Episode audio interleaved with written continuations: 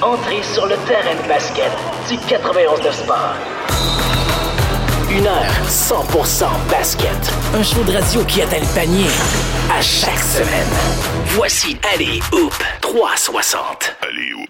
Bonjour à tous et bienvenue à cette troisième édition de l'année 2022 de Alley Hoop 360 avec William Zerio au 91.9 Sport. Je suis très très content de vous retrouver aujourd'hui pour qu'on parle de basketball. On a un beau menu. Euh, en fin d'émission, on va discuter avec notre chroniqueur Alexis Goulet euh, qui va entre autres nous parler des piètres performances de Russell Westbrook dernièrement, de la signature de, de Marcus Cousins à Denver. On lui laisse une autre chance et également euh, des rumeurs de transactions qui entourent De'Aaron Fox. En milieu d'émission, on aura Ratanasak pour une entrevue euh, saisissante qu'on- qui concerne en fait la manière dont il a pu se sortir des gangs de rue durant l'adolescence avec le basketball et désormais il travaille pour les jeunes, il est arbitre de basketball, il développe un programme à Saint-Laurent. Discussion très, très, très intéressante à venir avec lui. Mais pour commencer en force, Charles Dubébret qui va nous parler de divers sujets concernant l'actualité de la, de la NBA. Charles, comment ça va? Ça va très bien toi-même? Ça va super bien aujourd'hui. Je suis très content de te recevoir pour une deuxième semaine consécutive. Puis Charles, euh, on a discuté, bon, avant de rentrer en onde, et là, il y a quelqu'un qui vient euh, perturber, si je peux dire comme ça, la course au MVP. Ça se passe à Philadelphie, euh, une équipe qui va beaucoup mieux qu'il y a quelques semaines. Oui, effectivement, les Sixers qui euh, sont à la hauteur euh, de ce que je croyais qu'ils pouvaient faire sans Ben Simmons en début de saison. Moi, je les avais mis euh, euh, parmi les équipes qui éviteraient le tournoi play-in, donc dans le top 6 de l'Est, malgré l'absence d'un joueur étoile. On connaît la situation, bien entendu, de, de Ben Simmons qui se poursuit encore aujourd'hui et qui pourrait se poursuivre certainement jusqu'à l'été, voire même plus loin. Mais les Sixers de Philadelphie qui avaient très bien commencé l'année, on se rappelle 8-2 avant que euh, Joel Embiid euh, soit placé dans les euh, protocoles de, santé pour le, COVID. Ensuite, il y a eu une phase vraiment euh, beaucoup plus difficile pour les Sixers, mais là, on a repris de plus belle. On est maintenant rendu à une fiche de 26 victoires, 19 défaites. On se replace de plus en plus haut dans la conférence de l'Est et c'est dû largement aux performances de Embiid parce que Embiid, on semble avoir oublié que l'année dernière, il était vraiment nez à nez avec Jokic pour la performance de, de joueur euh, par excellence de la NBA. Et puis, sa blessure l'a probablement sorti de cette course-là, euh, autant que les magnifiques performances, bien entendu, de, de Jokic. Mais Embiid, c'est un joueur qui, pour moi, a la carrure nécessaire pour amener une équipe au championnat de la Ligue. Euh, Mhm. Il y, en- je- il y en a qui critiquent des fois son euh, léger manque d'engagement par-ci ou son, son- sa condition physique qui n'est pas toujours optimale, mais je pense qu'il a quand même pris une certaine maturité à travers les années. Puis quand tu regardes son impact sur le terrain des deux côtés, euh, c'est absolument indéniable. Son niveau de talent est juste incroyable pour un joueur de 280 livres et plus. Euh, 28 points par match encore cette année, plus de 10 rebonds, 4 passes décisives, ce qui n'est pas rien. Euh, présence au bloc aussi à 1,4. Ça pourrait être un peu plus haut pour moi aussi, mais, euh, mais ce qui m'impressionne, c'est qu'il est capable quand même de lancer près de 40% Cette année, il est à 39% de la ligne à 3 points. Et c'est un joueur, euh, tu vois la stats, le tout en un, là, le fameux Player Efficiency Rating, PR, qui Ouais. est à plus de 30, donc 30,9. Euh, donc Joel Embiid qui est vraiment dans le pic de sa carrière maintenant à l'âge de 27 ans. Euh, puis je pense que c'est maintenant qu'il faut qu'on capitalise là-dessus. Donc ça met effectivement un peu de pression sur Daryl Morey à Philadelphie de peut-être lui trouver un complément. Si ce complément-là n'est pas pour être Ben Simmons, ben, qu'est-ce qu'on peut obtenir en retour? En même temps, c'est pas simple parce qu'il faut aussi obtenir le meilleur joueur possible et pas se jeter sur la première offre. Il y a beaucoup de gens cette année, par exemple, qui faisaient état d'une rumeur comme celle de CJ McCollum pour, euh, pour Ben Simmons. Bon, dans l'absolu, c'est mieux d'avoir CJ McCollum que rien du tout, parce qu'en ce moment, on n'a rien du tout, mais Ouais. jusqu'à Mais- quel point CJ McCollum est une grosse amélioration sur Seth Curry et Tyrese Maxey qu'ils ont dans le backcourt? Ça peut paraître bizarre aux gens parce que McCollum, c'est un plus gros nom, mais si vous allez regarder les stats en détail, ça veut dire que quoi, vous obtiendrez un garde de 6 pieds 3 qui joue pas trop de défense, qui va mettre 21 points par match pour remplacer un garde de 6 pieds 2 qui joue pas trop de défense, qui fait 17 points par match, puis tu vas être obligé de donner un joueur étoile euh, comme Ben Simmons en retour. Donc, Non, euh, c'est ça. Ben, il, il joue pas, mais en même temps, il y a aussi eu, De'Aaron Fox aussi dans, dans les rumeurs de transactions. Bon, ça a été démenti finalement. Il y a plusieurs options que Philadelphie peut faire. Mais malgré qu'il se débrouille sans Ben Simmons, euh, sont assez efficaces dernièrement. Bon, tu me disais, euh, tu me disais que c'était une fiche euh, presque neutre à 500 euh, il y a quelques semaines, puis là, on est à, on est à 26-19 actuellement. Oui, exactement. Puis 26-19, tu n'es pas très loin. ils sont qu'à trois matchs de la tête de la conférence. C'est tellement serré dans la conférence de l'Est. Tu te dis, ben, là, ils sont sixième aujourd'hui, mais dans, trois jours, ils pourraient être quatrième puis avoir l'avantage du terrain en première ronde. Puis, exactement. ça, ça, en dit long sur les performances de MB parce que c'est pas une équipe qui est qui est rempli de stars autour de lui. Il y, a, une bonne petite équipe. Il y a un bon numéro 2 avec Tobias Harris. Je pense que Tobias Harris, dans un monde parfait, c'est ton, ton, troisième meilleur joueur. Sur une équipe qui aurait Embiid comme meilleur joueur et Harris comme troisième meilleur, ben on aurait une équipe qui peut vraiment compétitionner pour le titre. Mais ce qui est intéressant, c'est qu'au moins les Sixers restent à flot. Ça permet à, à Maury d'avoir un peu plus de, marge de manœuvre. Moi, je pense qu'on attend de voir est-ce qu'un joueur comme euh, Damian Lillard, éventuellement, euh, pourrait se retrouver disponible cet été ou par le futur si on fait euh, une reconstruction à Portland? Est-ce qu'un joueur comme Bradley Beal, imaginons que les Wizards s'effondrent d'ici la fin de la saison, est-ce que Bradley Beal, qui n'a pas signé son extension de contrat encore, est-ce que Beal pourrait devenir disponible? Parce que ça, ça serait un peu plus sexy pour les Sixers qu'un joueur comme CJ McCollum avec un contrat de plus de 30 millions. Donc, mais pour revenir à Embiid, extrêmement impressionné de ses performances, particulièrement depuis deux ans. Lui qui avait eu une saison un peu moyenne après la série contre les Raptors, la saison 2019-2020, mais il a plus de 28 points de moyenne les deux dernières saisons, des stats très constantes, euh, puis vraiment s'affiche comme un joueur euh, dominant parmi les meilleurs de la Ligue. Moi, si j'avais à voter pour le MVP aujourd'hui, je pense que de ne pas le mettre dans le top 3 au jour d'aujourd'hui, c'est une erreur. Euh, et on doit considérer de plus en plus sa candidature au fur et à mesure que les Sixers vont monter au classement. Et là, si on regarde le, MVP euh, tracker bon, de Basketball Reference que, j'aime bien. Euh, tu me dis que c'est une erreur de ne pas le mettre dans le top 3. Il est quatrième actuellement. Il y a Jokic, Giannis puis Kevin Durant au-dessus de lui. Sont quand même des noms cette année qui, peuvent être dans la discussion. Qui est-ce que tu sors si tu mets Embiid dans le top 3? Oui, ben, les, noms sont tous bons. La, question, c'est plus, quand je parlais du top 3, pour moi, Durant, avec sa blessure et le temps qui va manquer en ce moment, euh, je ne sais pas s'il peut mériter de rester dans le top 3. Après, bien entendu, les Nets, au jour d'aujourd'hui, sont premiers de la conférence S. Durant fait une super saison.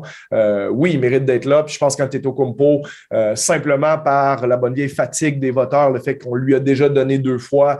moi, c'était ma prédiction de début de saison à Yanis pour, pour joueur le plus utile parce que je pensais que le championnat gagné par les Bucks et le niveau de performance qui, qui est jamais trop à douter dans le cas d'Antetokounmpo parce que match après match, euh, il n'est pas loin de te donner 30 points, 15 rebonds. Euh, puis en plus, il y a, ce moteur-là qui fait en sorte qu'il a envie de faire 30 points, 15 rebonds tous les matchs aussi. Tu c'est pas quelqu'un qui joue avec la pédale à moitié. Euh, toujours extraordinaire défensivement aussi. Donc, je me disais maintenant, il y a un an, les gens voulaient pas voter pour lui. Il n'avait pas été beaucoup moins bon, mais c'est parce qu'il y avait eu des échecs en série. Donc, je pense que les succès de, des Bucks en série, si les Bucks remontent, pourraient redonner le, trophée à Antetokounmpo cette saison. Euh, donc, j'ai de la misère à ne pas mettre Antetokounmpo dans le top 3. Et puis, euh, Jokic, pour moi, euh, c'est dommage que les gens ne semblent pas apprécier à sa juste valeur parce que je pense qu'on pourrait faire une vraie émission à débattre si Nicolas Jokic est le meilleur joueur au monde en ce moment. pour l'instant, il est numéro un. Hein? Il est numéro un, puis quand tu regardes, tu sais, quand tu dis, il y a beaucoup de gens très intelligents qui passent des années à développer des mesures euh, qui aident et qui sont utilisés d'ailleurs par les, tous les front office, la NBA, les états-majors pour, euh, pour euh, déterminer les valeurs des joueurs et puis qui on doit signer, combien d'argent on doit donner. Et puis, Jokic est non seulement premier, mais premier de loin à peu près à toutes ces statistiques-là. et, à chaque fois que j'entends des gens dire, ou ne, même pas le mettre dans les top 5 joueurs de la NBA, je me dis la seule raison que tu peux faire cet argument-là, c'est que tu n'as juste pas regardé jouer les Nuggets. Tu as décidé de volontairement ou inconsciemment ou involontairement de faire un peu la sourde oreille, de, regarder ailleurs par rapport à ce qui se passe à Denver. Parce que quand tu regardes des matchs des Nuggets de mhm. Denver, euh, les gens regardent Steph Curry, ils sont attirés par Steph Curry. Les gens regardent LeBron James, les gens regardent Kevin Durant. Mais si tu prends autant de temps à regarder Nikola Jokic, pour moi, et, et ça, je l'ai fait beaucoup depuis deux ou trois ans parce que c'est un de mes joueurs favoris à regarder jouer dans la NBA, c'est impossible de ne pas ressortir d'un match de Denver sans avoir remarqué que Jokic impacte le match largement autant que tous les joueurs que je viens de te nommer, voire plus. Écoute, le gars, il, est le corps arrière total de cette équipe-là en attaque. Il lance à trois points. Et il fait, il, y a toujours une solution pour te découper. C'est probablement, probablement le meilleur passeur de 7 pieds plus de l'histoire de la Ligue. Euh, c'est un rebondeur exceptionnel. Il est à quoi 14 rebonds de moyenne cette saison? Exactement. Euh, marqueur, c'est pas comme s'il était à 22 points comme il y a quelques années. Il marque plus de 25 points.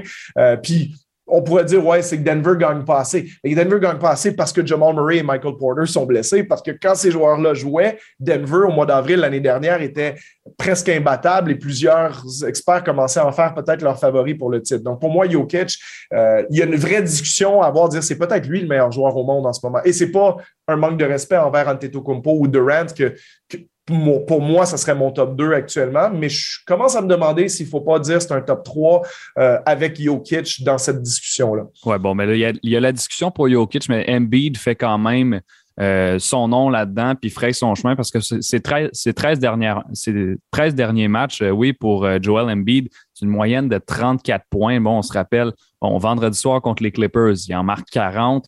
Contre Orlando, deux jours avant, c'est 50 points. Joel Embiid monte et on va le suivre dans la course au MVP cette année. Charles, je veux t'amener maintenant, si tu le permets, à Phoenix, où les Suns, euh, premièrement, ont le meilleur dossier de la NBA, hein, fiche de 35 victoires, 9 défaites seulement. Et ça m'amène à poser la question, est-ce que ce sont les vrais favoris pour le titre de la NBA cette année? Ben, je pense que de manière rationnelle, il faudrait répondre oui à cette question-là. Euh, c'est, quand je dis rationnel, c'est que tu sais pas exactement ce qui se passe sur une série de playoffs si éventuellement euh, tu arrives dans un match-up, par exemple, entre Phoenix et le Jazz de Utah. Quel, quel va être le niveau du Jazz, qui est une équipe qui joue très bien, qui n'a pas beaucoup de faiblesses, qui a des bons joueurs de périmètre, bonne défense, bonne attaque, bon joueur intérieur, un bon banc. Euh, donc, c'est dur de prédire exactement ce qui se passerait sur cette série-là. Euh, Golden State qui qui a, une très belle fiche. Ça va un peu moins bien. Il ne faut pas oublier Golden State. C'était un gros début de saison, mais c'est seulement 14 victoires, 11 euh, défaites sur la séquence de 25 matchs euh, avant le match d'hier soir. Euh, mm-hmm. Donc, ça, c'est pas un rythme de, champion NBA, mais bien entendu, il y a la blessure à Draymond Green puis le retour à Clay Thompson. Donc, il faut quand même prendre ça avec des pincettes puis leur donner un peu de temps pour se, réajuster. Est-ce que Brooklyn a ou n'a pas ou un peu Kyrie Irving en séries éliminatoires? Est-ce qu'ils sont en santé? Bon, bien entendu, il y a des équipes à considérer. Est-ce que les Bucks euh, vont être en réalité? Puis une bonne partie de l'année, je pense que moi-même, je le, disais, peut-être le choix le plus safe, c'est les Bucks parce qu'ils ont gagné, on les a vus gagner, on les a vus prouver. Les Phoenix, on les a pas vus prouver. Donc, je ne sais pas si je mettrais Phoenix favori par-dessus euh, les Bucks ou par-dessus le Jazz de Utah, mais à un moment donné, force est de constater que l'équipe la plus constante des deux côtés du terrain depuis le début de la saison, c'est les Suns de Phoenix. Parce que oui, c'était 18 victoires de, de, suite à un moment donné, ça biaise toujours un petit peu ta fiche, mais depuis, ils sont 16-6. Ils gagnent 75% de leurs matchs pratiquement euh, depuis la série de, de, 18 victoires. Ils sont la cinquième meilleure attaque de la Ligue, c'est pas rien. Ils sont la deuxième meilleure défense. Donc, être top 5 des deux côtés du ballon, c'est extrêmement difficile. en général, tu n'as pas plus qu'une équipe qui fait ça à chaque année et c'est tributaire des équipes qui peuvent vraiment gagner le championnat. Euh, le net rating, le, différentiel de points pour, points contre par 100 possessions, ils sont premiers aussi. Euh, équipe extrêmement bien construite, extrêmement bien coachée, menée de main de maître par Chris Paul. Très, très bon scoreur de 1 contre 1 pour les fins de match avec Devin Booker. Euh, un joueur éternellement sous-estimé Michael Bridges, qui, est une jeune euh, star euh, en devenir de, avec le style 3D qui lance à trois points, qui est un des meilleurs défenseurs de la ligue sur le périmètre, DeAndre Ayton, Jay Crowder, etc. Donc, euh, non, je pense que les Suns, à un moment donné, ils sont tannés de ne pas se faire prendre au sérieux, puis je pense qu'il faut vraiment les mettre dans cette discussion-là parce que depuis le début de la saison, c'est la meilleure équipe de la NBA. Et c'est quand même une apparition hein, en finale de la NBA l'année dernière. Bon, on sait que ça s'est terminé en six matchs en faveur des Bucks de Milwaukee, mais il y a possibilité, de manière réaliste, que ça se répète cette année. Bon, cette finale-là, ça se peut, ça se peut encore que ça se produise.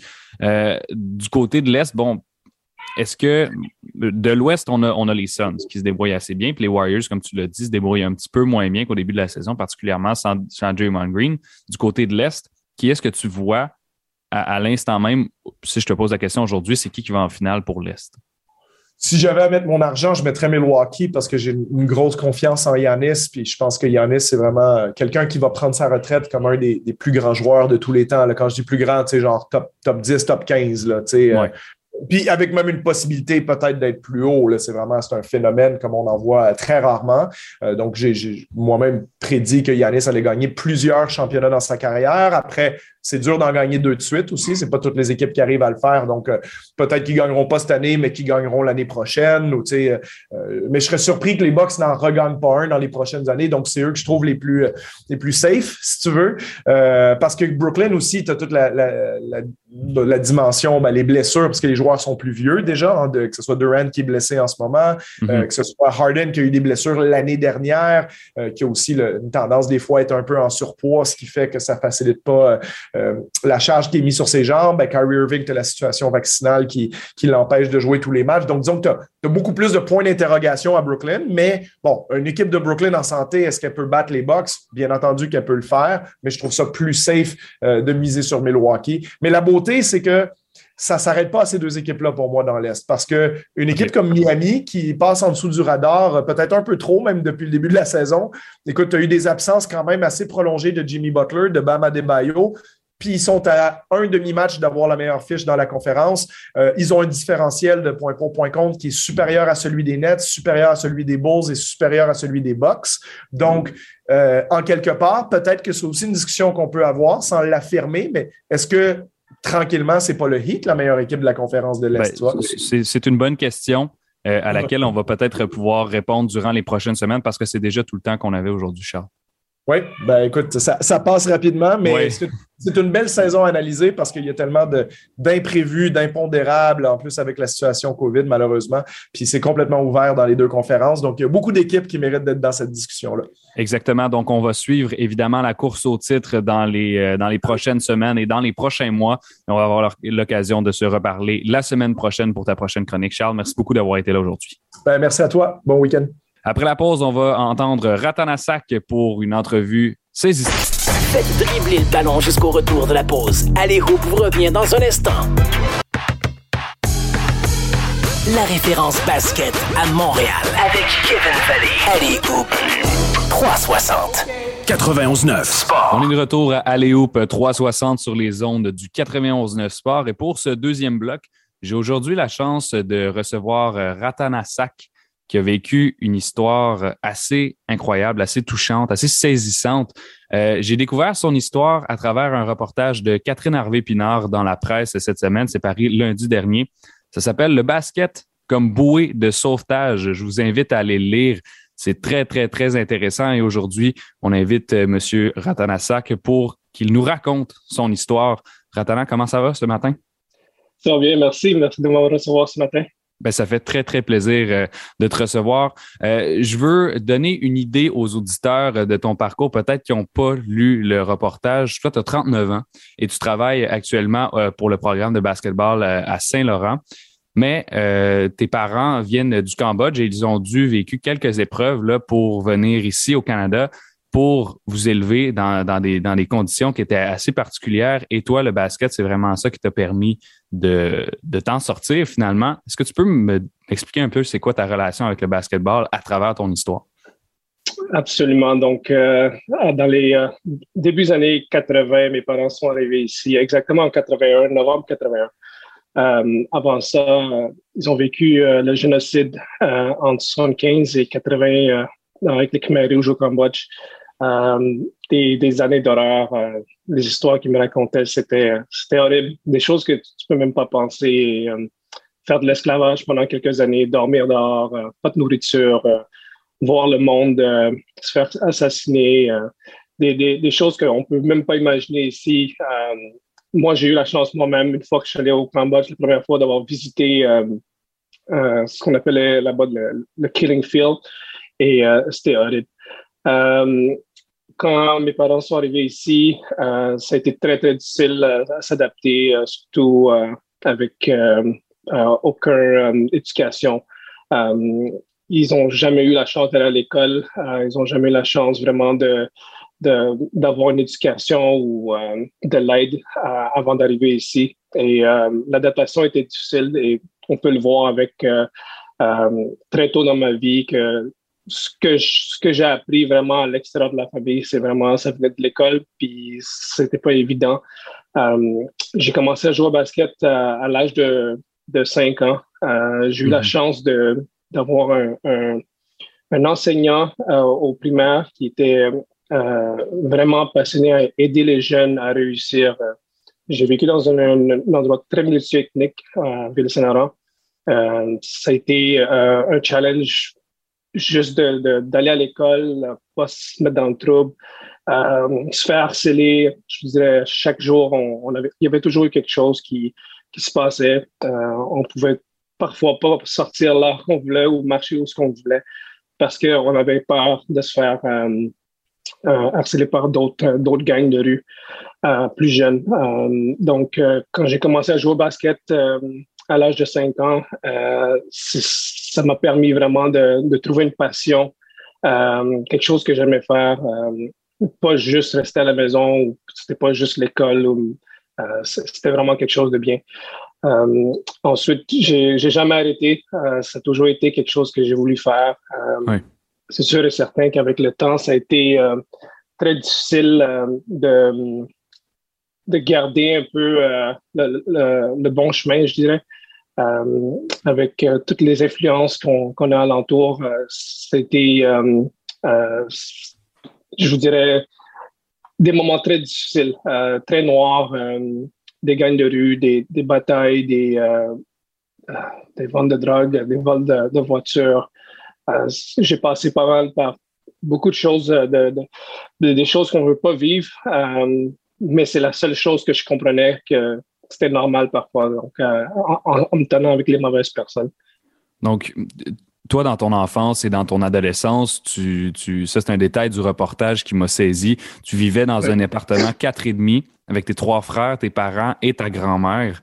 Donc vous étiez euh, plusieurs personnes, vous étiez sept, euh, sept personnes au total pendant 15 ans là-dedans. Et quand tu sortais, c'était la rue, c'était les gangs de rue. À quel moment est-ce que le basketball t'a paru comme la porte de sortie pour euh, ce milieu-là qui n'est pas idéal, on s'entend?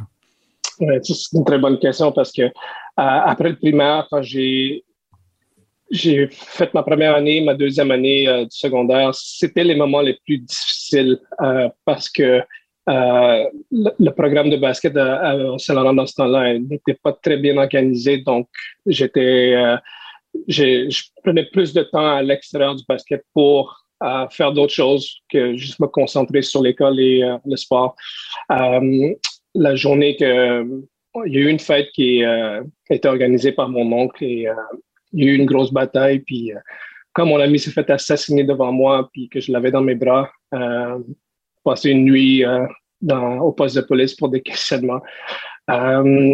c'est là où j'ai réalisé que je me suis dit, OK, il va falloir que je, vraiment, il faut que je, trouve un moyen de m'en sortir. Euh, c'était la décision, euh, vraiment le moment où qui, m'a, qui, a vraiment fait changer ma vie. Puis il y a un nom qui est mentionné, c'est Akram Slayman, c'est ton coach au secondaire. Euh, Exactement. ce que tu as dit, c'est qu'il t'a aidé à retrouver le bon chemin. C'est quoi ta relation avec lui? Qu'est-ce que est-ce que tu es reconnaissant de, ce qu'il t'a apporté? Absolument. Donc, mon, mon, prof du, primaire s'appelle Pierre Julina, c'est un ancien joueur des Alouettes aussi. Et ensuite, c'était Akram Sleiman, euh, qui, était, euh, qui était vraiment mon grand frère, qui m'amenait. C'est lui qui m'a fait découvrir le basket. Euh, il m'a amené dans les games de basket collégial, universitaire. il m'a fait voir que tu sais, c'est pas juste ici que tu dois finir ta carrière. Vraiment, il m'a, il m'a tout montré le, le, bon chemin. Puis c'est là où j'ai eu, j'ai comme renouer mon, mon passion pour, la, pour le, la passion pour le basket. Ça a été euh, un moment qui était vraiment, c'est, euh, euh, c'était, extraordinaire pour moi parce que je savais que c'est là où je voulais aller et qu'il n'y a, a, plus rien qui va, qui va m'arrêter de, de poursuivre mon, mon rêve. Puis à la suite de, ton secondaire, bon, tu as commencé à jouer quand même dans des calibres qui sont relevés. Tu es allé d'abord au, Cégep euh, Montmorency pendant plusieurs années. Est-ce que tu peux m'expliquer comment euh, ça s'est passé, le processus de recrutement euh, pour aller jouer au niveau collégial? Absolument. Donc, j'ai toujours été le plus petit physiquement, que ce soit de taille et de, de, mm-hmm. de, de taille donc, euh, je, savais qu'il fallait que j'aie d'autres habiletés que qui vont me permettre d'évoluer à un, un, niveau supérieur.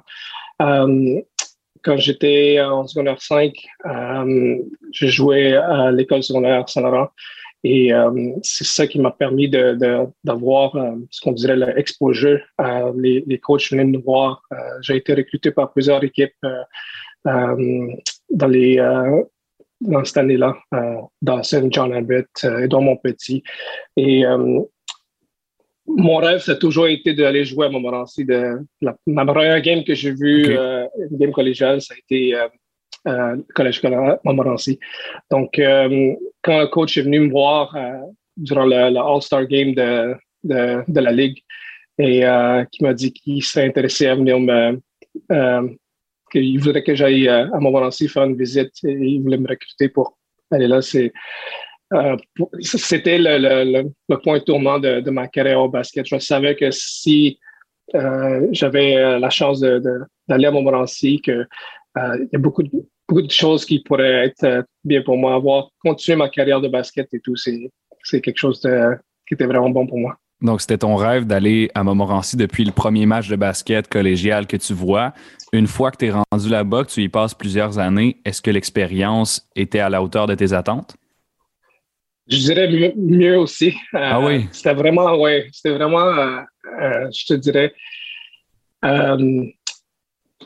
le, programme était déjà très bien établi, connaître les, anciens joueurs qui jouaient déjà là, avoir l'expérience de, voir les, gens qui sont passés, puis avoir l'expérience que j'ai eue, c'était vraiment bien, que ce soit au niveau académique, au niveau personnel, au basket c'était vraiment plus que ce que je pensais. Euh, je m'attendais pas vraiment à ça parce que je connaissais pas. On avait un, bon programme à Saint-Laurent ce temps, mais c'était rien comparativement à ce que Montmorency pouvait offrir.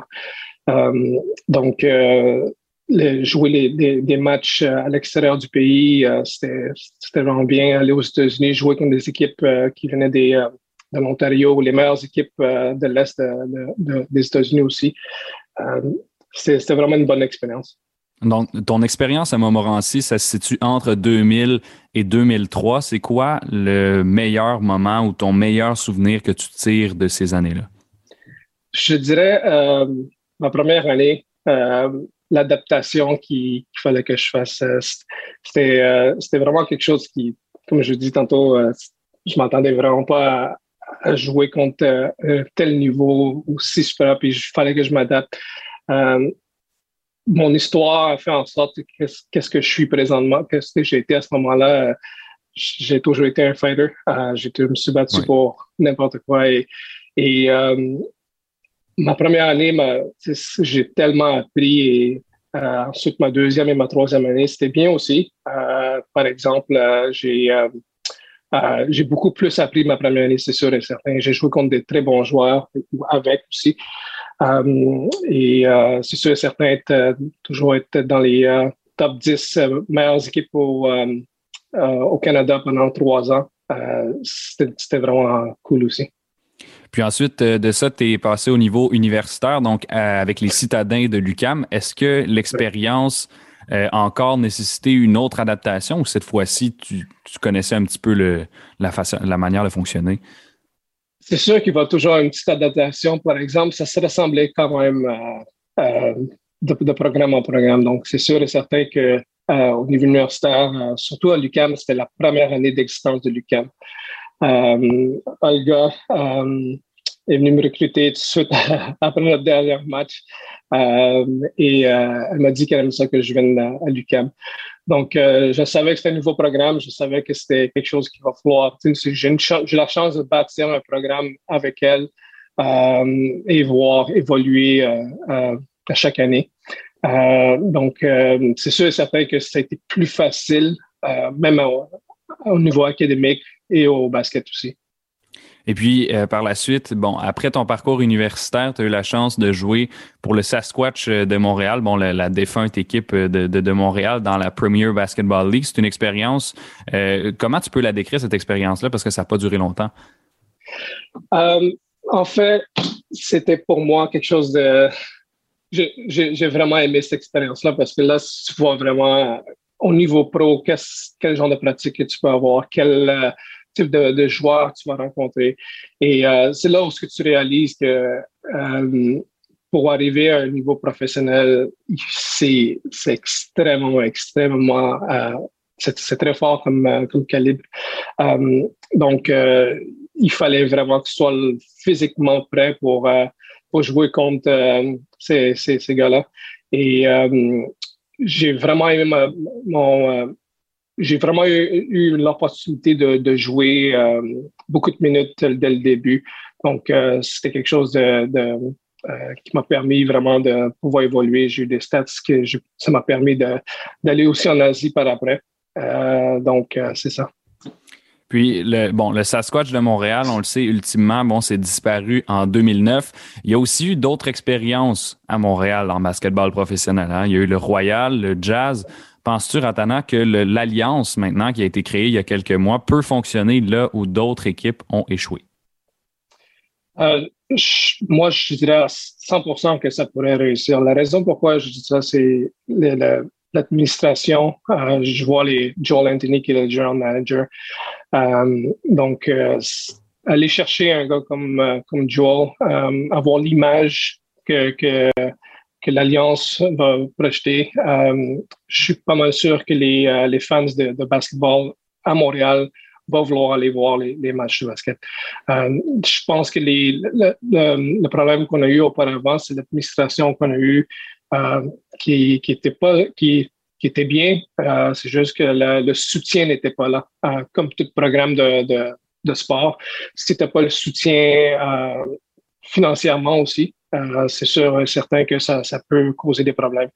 mais l'Alliance, je pense que ça va être la Ligue en tant que telle, CBL, c'est extrêmement bon. Et comme je peux voir, il y a plusieurs joueurs de, de, de, de la CBL qui, qui, ont signé des contrats NBA euh, de 10 jours ou euh, des two-way contracts. Donc, euh, euh ce genre d'exposure-là, ça va amener beaucoup de joueurs de l'extérieur à vouloir venir jouer pour les, pour les équipes ici au Canada et à Montréal. Exactement. Puis l'avantage aussi de cette ligue-là, c'est que ça se déroule durant l'été. Donc, les joueurs peuvent jouer, par exemple, en Europe, en Asie ou dans la G League pendant l'année, puis ensuite dans la CBL pendant l'été. Donc, ça, c'est un bel avantage. Je veux parler maintenant de la scène internationale parce que, euh, bon, tes parents viennent du Cambodge. Toi, tu es né ici, si je me trompe pas. Mais, oui, euh, ouais, c'est ça, exactement. Donc, mais tout de même, tu as, fait partie de l'équipe nationale du Cambodge à 30 ans, en 2013, cette expérience-là commence. Raconte-moi comment ça s'est passé.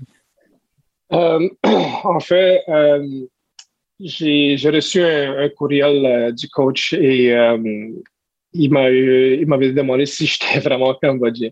J'ai dit oui, absolument. Et on a fait un appel et il m'a dit que nous on veut partir un programme de basketball sur l'équipe nationale. On joue dans le, Southeast Asian Games. Um, et j'aimerais vous inviter pour, euh, au Cambodge pour venir faire le training camp. Et euh, donc, il m'a, j'ai dit OK. Là, je me demandé d'envoyer des, des, des, vidéos aussi, des, des, matchs que j'avais joués. Donc, ça, ça a commencé comme ça. Et ensuite, quand, j'étais au Cambodge, c'est une expérience que je peux c'est dur à le décrire, euh, le feeling que tu eu, que, tu, que j'ai eu, moi, personnellement, arrivé là-bas. Euh, je me souviens juste ma, première game euh, au, euh, avec le Cambodge contre euh, Myanmar. L'hymne national commence, j'avais, je pouvais pas me retenir, j'avais des larmes aux yeux. C'était, joues pas juste pour toi-même, tu joues pas juste pour ton équipe, mais tu joues pour tout ton pays. Surtout, j'ai eu la chance de jouer pour le Cambodge qui.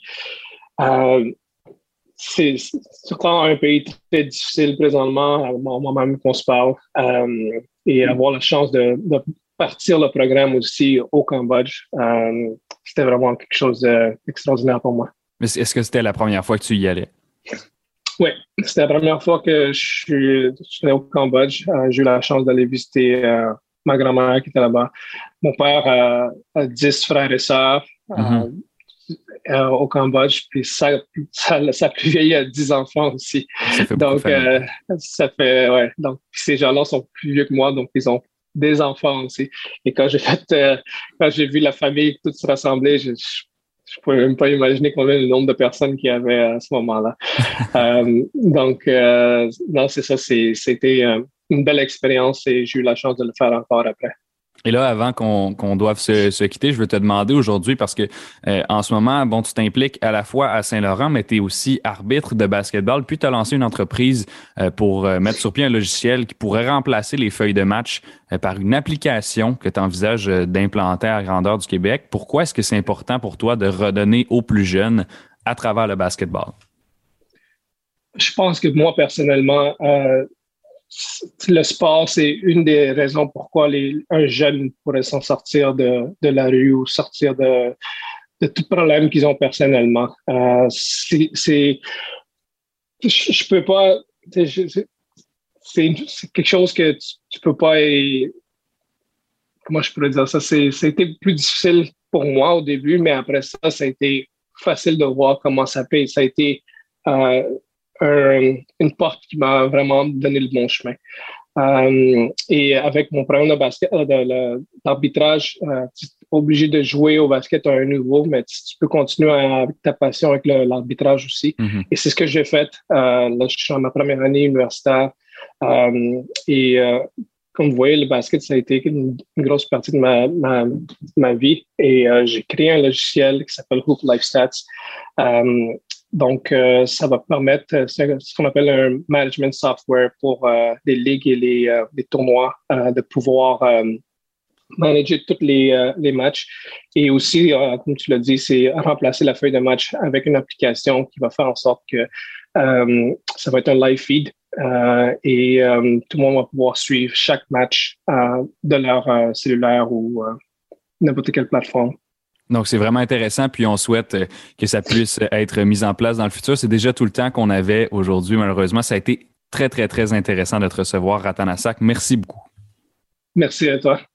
Au retour de la pause, on va s'entretenir avec Alexis Goulet pour un tour de l'actualité de la NBA. Pratiquez vos tanks durant la pause. Allez Hoop 360 revient dans un instant. Allez Hoop. La référence basket à Montréal avec Kevin Valley. Un show de radio qui atteint le panier à chaque semaine. Allez, Hoop 360. Vous écoutez toujours Alley Hoop 360 sur les ondes du 91.9 avec votre animateur William Thériault qui reçoit pour euh, ce troisième et dernier bloc de la semaine Alexis Goulet, euh, chroniqueur chez Alley Hoop 360 depuis, euh, depuis le début du site. Alexis, bonjour. Comment ça va, Will? Ah, ça va super bien et toi? Très, très bien. Comme mes, mes Cavaliers de Cleveland ces temps-ci, c'est comme ça qu'on se porte. Hein. Souvent, c'est ça qui suit le moral ces temps-ci. Oui, non, c'est sûr. C'est euh, souvent dans le sport, le, moral va suivre euh, comment l'équipe fait. Puis euh, à Cleveland, ça va, ça va très, très bien cette année.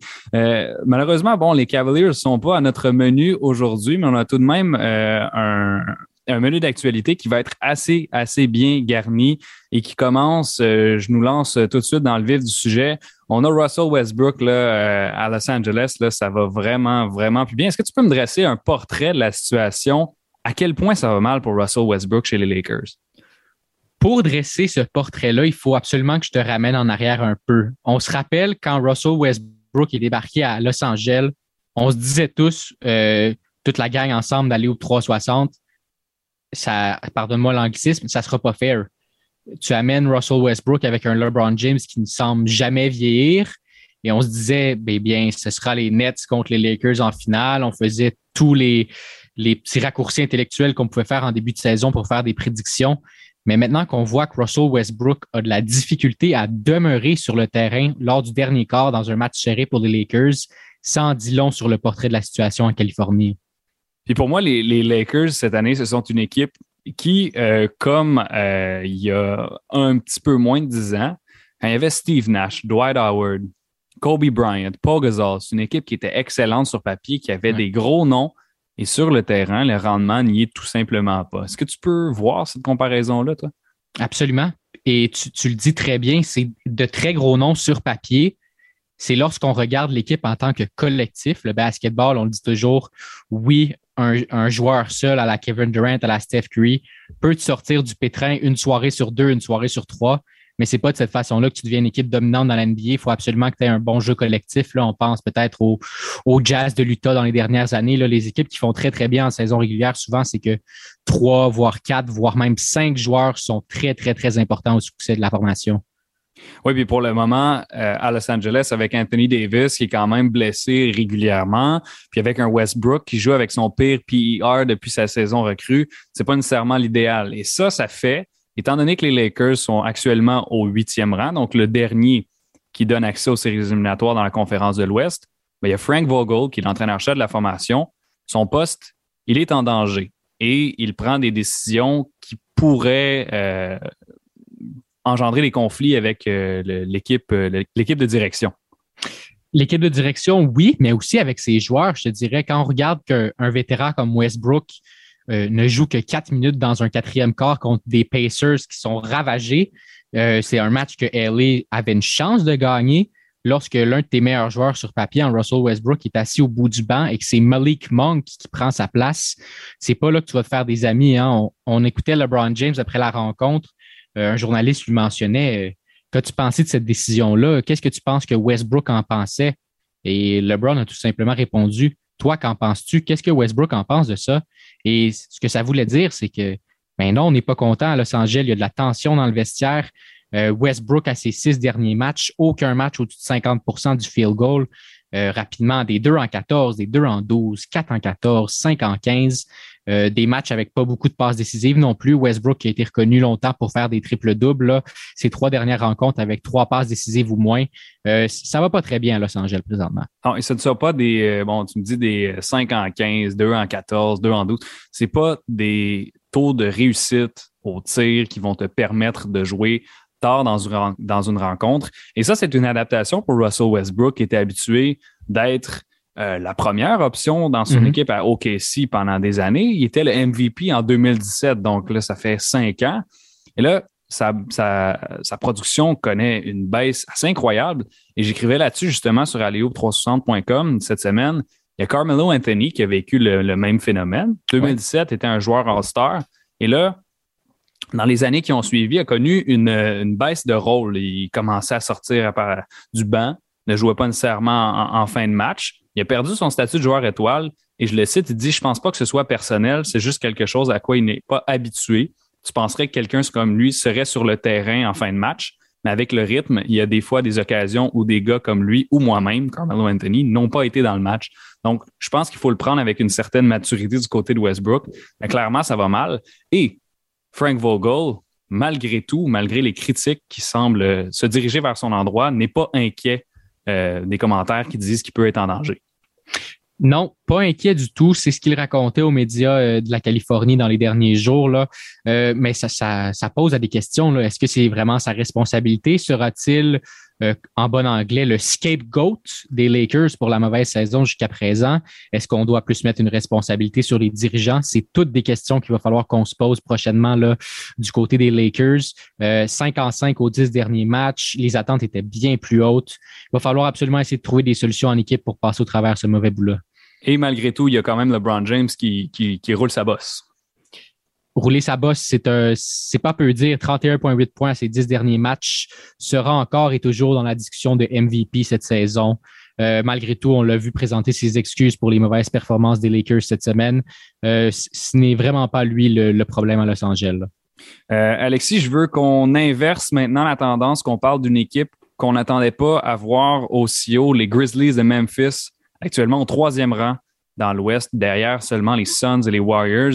Euh, bon, euh, sérieusement, John Morant, ça va très, très bien. Et d'ailleurs, il y a un de ses, adversaires, euh, Draymond Green, qui a dit qu'il méritait non seulement le, le, Most Improved, donc le titre de joueur le plus amélioré, mais il mérite d'être dans la course pour le MVP. Qu'est-ce que tu en penses, Alexis?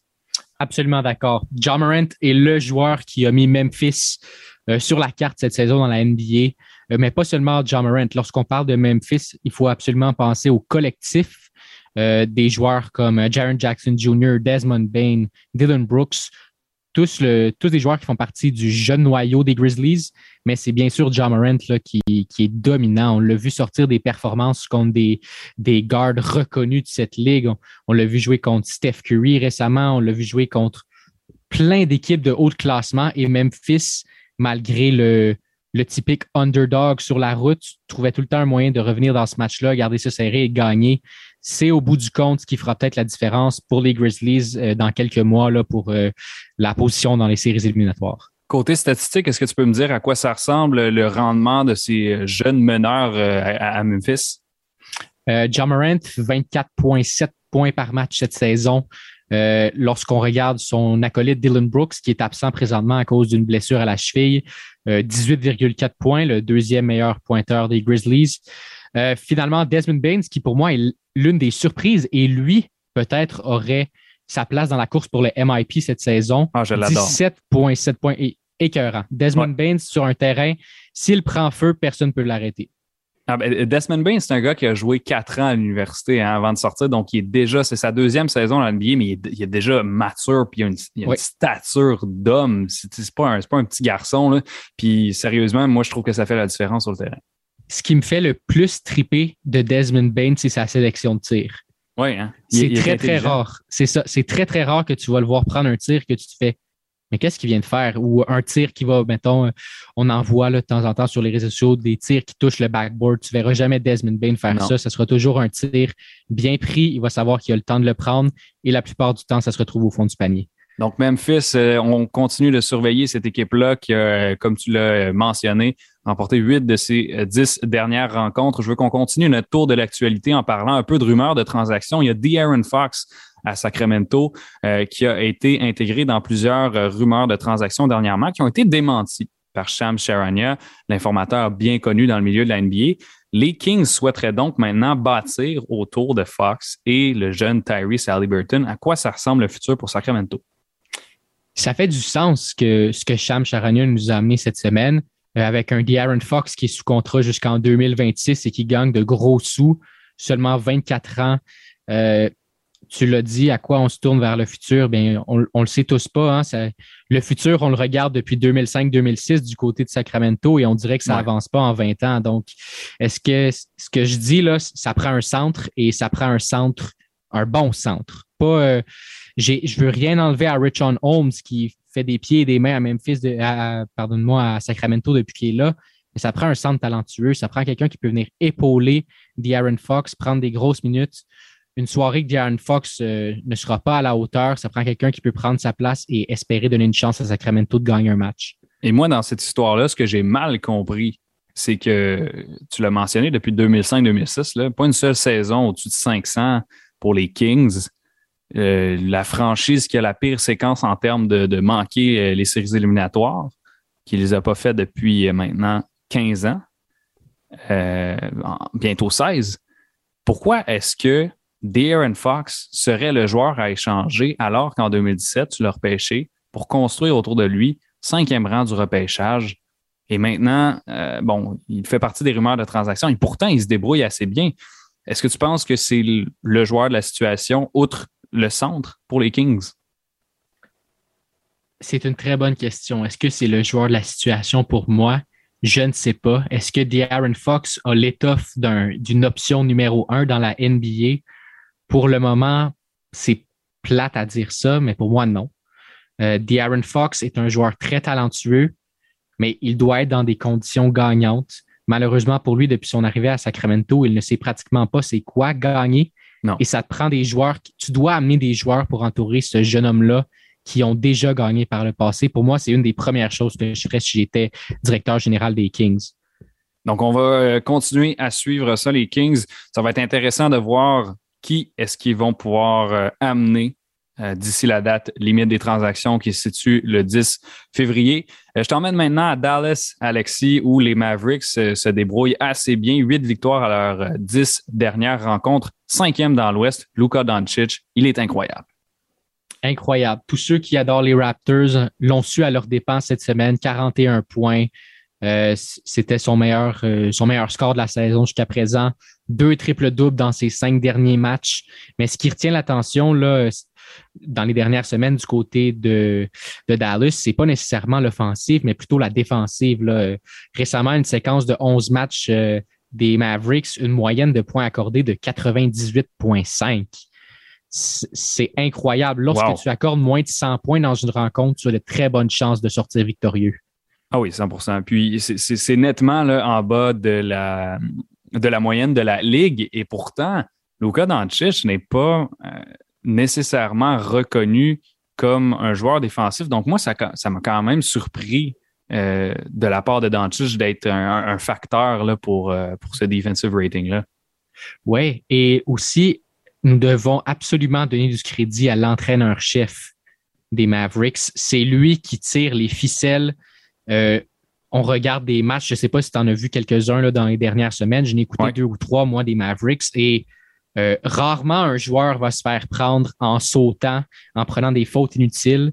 Euh, les double teams sont toujours très bien faits dans les coins. On utilise Porzingus près de, près de l'anneau.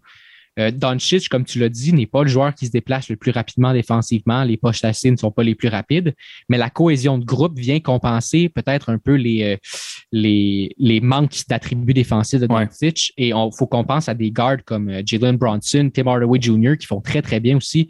Euh, mm-hmm. Dallas est très reconnu. Là. Tu n'aimes pas venir jouer à Dallas euh, lorsque tu es sur une mauvaise séquence parce que c'est très rare que tu vas en sortir victorieux. Non, non, exactement. Puis, euh, tantôt, tu disais qu'il fallait donner euh, du, crédit à l'entraîneur-chef, nommons-le, hein, Jason Kidd. C'est sa première ben saison. Euh, c'est sa première saison cette année après une bonne décennie de Rick Carlisle qui était en poste depuis 2008, en fait. Donc, il a fait 13 ans en poste chez les Mavericks de Dallas, qui, qui est maintenant rendu en Indiana. Nommons-le, Jason Kidd fait un très, très bon travail défensivement. Et là, il y a une autre situation qui était, comment je peux la qualifier, bizarre Hein, pour, euh, je, je, veux, je, veux, terminer avec ça aujourd'hui. Bol Bol, il a été changé deux fois. Donc, e, explique-moi ça, décortique-moi ce qui s'est passé avec Bol Bol. Grosse semaine pour Bol Bol qui a probablement regardé des maisons à plusieurs endroits. Là. Il, pensait se retrouver à, à, Détroit. Finalement, la transaction échoue à cause des tests médicaux. Euh, de retour à Denver, j'ai écrit là-dessus un peu plus tôt cette semaine. Qu'est-ce que Denver allait faire avec Bol Bol? Euh, la valeur de transaction qui chute encore plus maintenant que les Pistons ont refusé la transaction. Eh bien, ça m'a fait mentir. Quelques heures après la sortie de ce texte-là, il, était échangé aux Celtics en compagnie de PJ Dozier, qui lui aussi, sa saison est terminée en raison d'une blessure. Là. Euh, Juancho Hernan Gomez aux Spurs, Bryn Forbes à Denver. Euh, c'est dommage pour Bobo qui ratera entre 8 et 12 semaines à cause d'une opération au pied. Et si tu te rappelles, lorsqu'il était à Oregon, c'est la même chose qui lui était mhm. arrivé, une opération au bas du corps, au pied, encore une fois, qui lui avait fait rater une bonne partie de la saison. Très dommage dans son cas. Oui, il était vu comme euh, l'un des, dix meilleurs espoirs du repêchage. Finalement, il était repêché en deuxième ronde, 44e choix au total. Et puis, dans l'NBA, ça donne pas grand-chose pour le moment. Bol bol. Euh, je veux glisser un mot aussi sur DeMarcus Cousins. Il a joué 17 matchs avec Milwaukee cette saison. Et là, il signe avec les Nuggets de Denver. Rapidement, qu'est-ce que tu en penses de cette signature? DeMarcus Cousins trouve le moyen de rester dans la NBA et je lui lève mon chapeau. Ça n'a pas été, pas été facile dans les dernières semaines, dans les derniers mois, voire même les dernières années. Euh, le talent est présent. Je pense que c'est pas une question. Tout comme Ball Ball, on peut faire le lien facilement. Ce sont les blessures qui tiennent malheureusement à l'écart de l'action. Il devrait faire son, son début avec Denver euh, vendredi soir. Là, donc, euh, à l'heure où on se parle, ça arrive présentement. Là, et euh, j'ai bien hâte de voir. J'espère pour lui vraiment qu'il va se trouver une place jusqu'à la fin de la saison avec un des effectifs de l'NBA. Je lui en souhaite une aussi. Demarcus Cousins, c'est un joueur que j'affectionne particulièrement. Je lui souhaite de se trouver un boulot. Alex Goulet, c'est tout le temps qu'on avait. Merci beaucoup d'avoir été de passage aujourd'hui. Je t'en prie, Will. Merci. C'est un plaisir. Donc, c'est ce qui conclut déjà notre troisième bloc et donc, notre troisième émission de l'édition 2022 d'Alley Hoop 360. Vous écoutiez le 91.9 Sport avec William Thériault. Je vous invite à aller nous suivre sur euh, toutes nos plateformes Facebook, Twitter, Instagram et le alleyhoop360.com. Sur ce, je vous dis à la semaine prochaine. Une heure 100% basket. Alley Hoop 360.